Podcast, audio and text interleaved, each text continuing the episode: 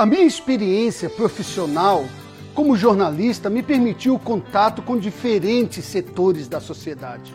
Como candidato a vice-prefeito do Nelton 12, eu tenho uma missão de emprestar para o prefeito e para os secretários essa visão, que é o resultado da circulação que sempre tive com diferentes classes econômicas e culturais. As novas maneiras de participação na vida pública exigem um currículo político como o do Nelton, mas também um vice com sensibilidade em relação ao povo e com vontade de trabalhar. Faz o 12 aí.